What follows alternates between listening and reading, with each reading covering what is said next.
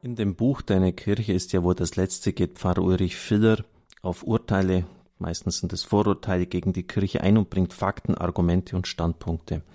Die historischen Fragen wurden behandelt, Liebe, Lust und Leidenschaft, gestern abgeschlossen, jetzt kommt ein neuer Abschnitt, die Sakramente der Kirche. Und ich muss ganz ehrlich sagen, dass ich recht froh bin, dass das letzte Kapitel vorbei ist. Es ist natürlich wichtig, die Sexualität, wenn Sie anschauen, alle strittigen Fragen, die meisten zumindest, gehen auf dieses Thema zurück, aber immer wieder das durchzukauen und es so hinzustellen, als ob es das Letzte und das Wichtigste wäre, das geht wirklich langsam auf den Geist. Denken wir auch an das, was Papst Franziskus in der ersten Zeit seines Pontifikates in diesem Hinsicht immer wieder gesagt hat, äh, dass das sehr wichtig ist, aber die Christusbeziehung, die gelebte Nächstenliebe sind noch wichtigere Punkte. Und dabei sind die Sakramente der Kirche wichtig. Vielleicht tun sich manche manchmal ein bisschen schwer, wenn meine Sprache doch auch leicht eingefärbt ist vom Dialekt meiner Gegend, vom Bayerischen. Umgekehrt herum äh, tue ich mich schwer, wenn ich irgendwie so ähm, rheinischen Dialekt vor mir habe. Und Ulrich Filler beginnt jetzt äh, mit so einem Witz von Tünnes und Schäl, und da werden sich die Rheinländer jetzt scheckig lachen, wie ich das vorlese, weil ich das einfach, ich habe es ein paar Mal geprobt, aber ich kriege das nicht richtig hin. In Köln erzählt man gerne folgenden Witz. Tünnes hat den Schäl seit Monaten nicht mehr in der Kirche gesehen. Als er ihn eines Tages auf der Straße trifft, fragt er ihn, Glaubst du denn ja nicht mehr an der liebe Gott, an die Mutter Gottes und an die Engelschir? Doch, sagt der Schäl, das fliegende Personal ist ja ganz in Ordnung. Daran glaube ich auch noch. Aber mit dem Bodenpersonal kommen ich nicht zurecht. Naja. Sie werden jetzt die Hände vom Kopf zusammenschlagen. Da hätte ich vielleicht die Marion gebraucht, die kann das richtig lesen. Ich gebe auch zu, es war so ein, irgendwie so ein sächsischer noch Einschlag mit dabei. Aber ich hoffe, Sie haben es verstanden. Mit dem Bodenpersonal kommt er nicht zurecht und deshalb geht er nicht in die Kirche. Der Ärger mit dem Bodenpersonal, auch die Kirche Gottes, besteht aus Menschen, die zwar zur Heiligkeit berufen sind, aber hinter diesem Ideal oft noch zurückbleiben, zum Ärgernis für den Nächsten. Vielleicht ist aus solchen oft bitteren Erfahrungen der Slogan entstanden, Jesus ja, Kirche nein. Aber kann es ein Christentum ohne Kirche geben? Auf diese Frage geht Ulrich Filler jetzt ein in seinen Ausführungen. Die Kirche ist von Christus gegründet worden nicht in einem einzigen Akt, aber in verschiedenen Stufen. In der Zeit des öffentlichen Wirkens Christi wurde sie vorbereitet, in seinem Opfertod am Kreuz vollendet und mit der Sendung des Heiligen Geistes am Pfingsttag trat sie in die Öffentlichkeit. Am Pfingsten feiern wir den Geburtstag der Kirche. Christus wollte eine neue religiöse Gemeinschaft, die er als seine Kirche bezeichnet. Und dann wird die bekannte Stelle Matthäus 16, 18 zitiert. Ich aber sage dir, du bist Petrus, und auf diesen Felsen werde ich meine Kirche bauen, und die Mächte der Unterwelt werden sie nicht überwältigen.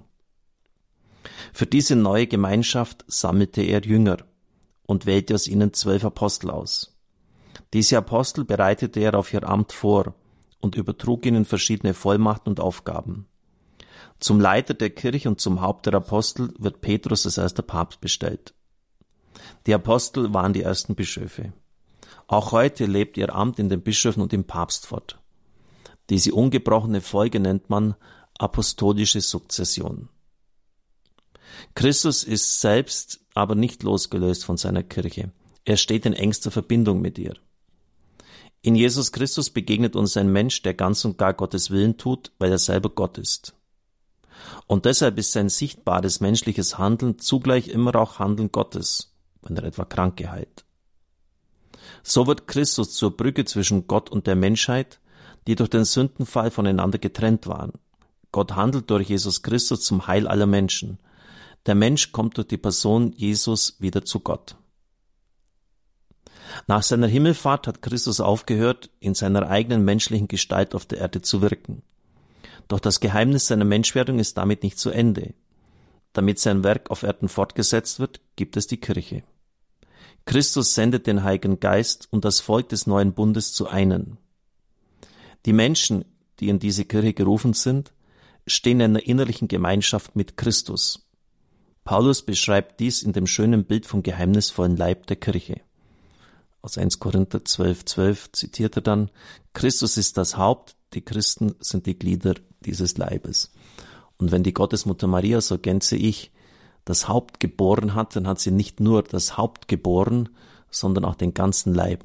Und aus dieser theologischen Einsicht heraus ist sie auch die Mutter des ganzen Leibes der einzelnen Glieder von uns. Das scheint mir wichtig zu sein für eine Mariologie. Durch die Taufe werde ich zu einem Glied an diesem geheimnisvollen Leib der Kirche. Durch und in Christus dem Haupt sind die Christen untereinander verbunden.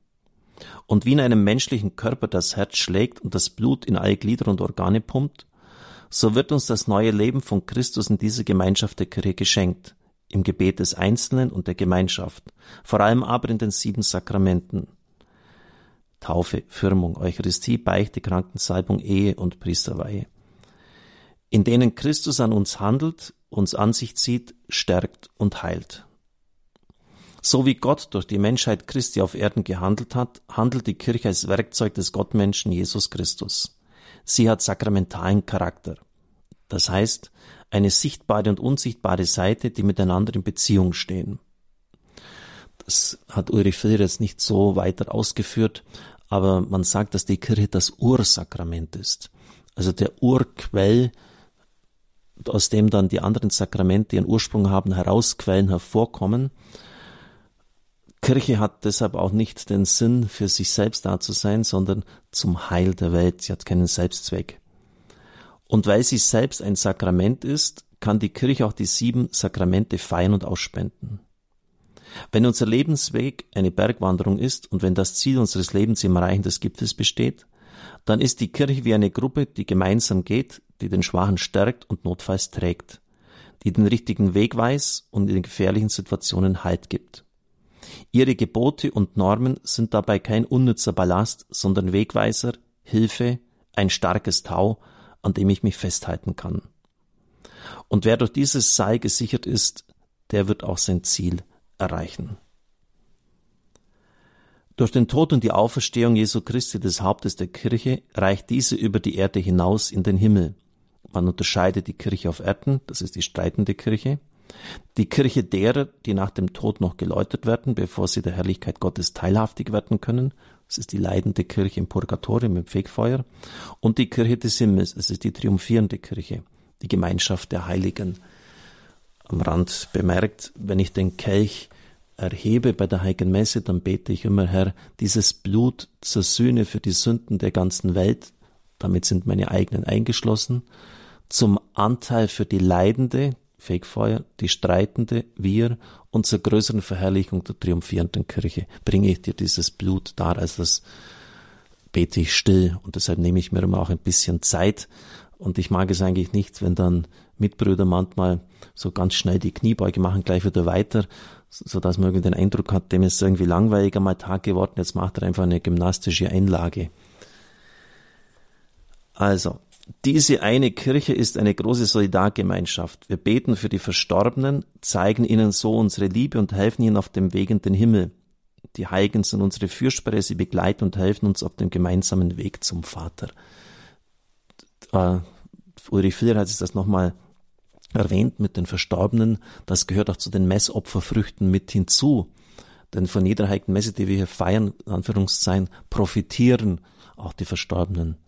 Und deshalb ist es wichtig, dass der Priester jeden Tag die Heilige Messe feiert und dass es keinen liturgiefreien Tag gibt, weil jede Feier der Heilige Messe mit dazu beiträgt, dass die Welt erlöst wird, die ganze Kirche äh, mit hineingenommen wird, vor allem auch die Leidende. Es ist aber nicht nur so, dass wir ohne die Kirche gar nichts von Jesus Christus wissen würden. Es ist auch so, dass wir ohne die Kirche und den Leib Christi gar nicht in der Gemeinschaft mit Jesus Christus leben könnten. Christus und die Kirche sind eins. Und dann zitiert er den großen Theologen Müller, die Kirche ist der fortlebende Christus in der Zeit. Wenn man das mal verstanden hat, dass nach dem Epheserbrief die Kirche Braut des Herrn ist, dann ist es klar, dass Christus und Kirche nicht getrennt werden können und dass das eine nicht ohne das andere zu haben ist. So. Taufe, mein Kind soll selbst entscheiden, wird der nächste Abschnitt sein. Ich darf in den Segen spenden. Es segne und behüte sie, dein mächtige Gott, der Vater und der Sohn und der Heilige Geist. Amen. Ich wünsche Ihnen einen gesegneten Tag.